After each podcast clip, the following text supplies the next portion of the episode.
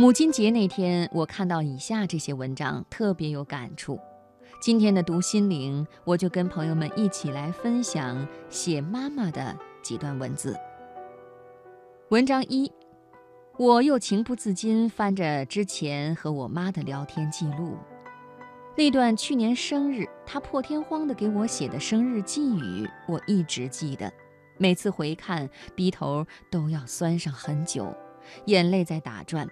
但是我尽量不让它掉下来。对于我妈，我的情绪是很复杂的，脑中有时依旧会闪现她不尽人意、无理取闹、冷漠无情的一面。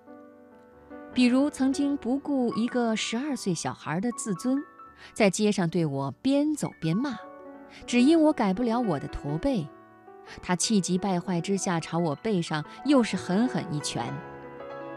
又或者在国外这几年，基本没怎么过问我，让我很有一种不是亲生的的错觉与疏离感。但是无论怎样的不愉快，都无法冲淡那萦绕的秘制的油炒饭、干锅虾的味道，曾经陪我学琴走过的惊险夜路带来的无限感动。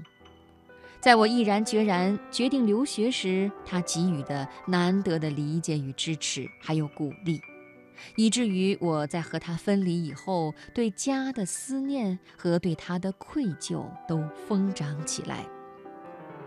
我和我妈从来就这么相互拉扯，就像一团揉好成型的面团，不管怎么拉，怎么扯，我们始终是一个整体。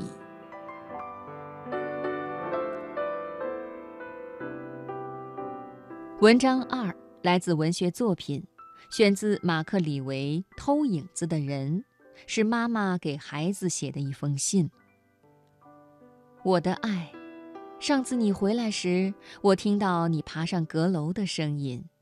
我相信你还会再来，所以把我们最后的约会定在这里。我很确定，你有时还会和你的影子交谈。不要以为我是在嘲笑你，只因为这让我回想起你的童年。小时候你去上学时，我会借着帮你整理房间的名义走进你的房间；整理床铺时，我会拿起你的枕头嗅一嗅你的味道。你不过离家五百米，我就已经想念你了。你看，一个妈妈的心就是如此单纯。永远都在想念着他的孩子。从睁开眼睛的第一秒，你们就占据了我们全部的思想，再也没有别的事物能让我们感受到如此的幸福。我远远谈不上是一位最优秀的母亲，你却是一个好的完全超出我期待的儿子，而你将会成为一名优秀的医生。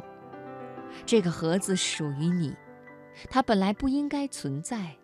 我祈求你的原谅，爱你，并且会一直深爱着你的妈妈。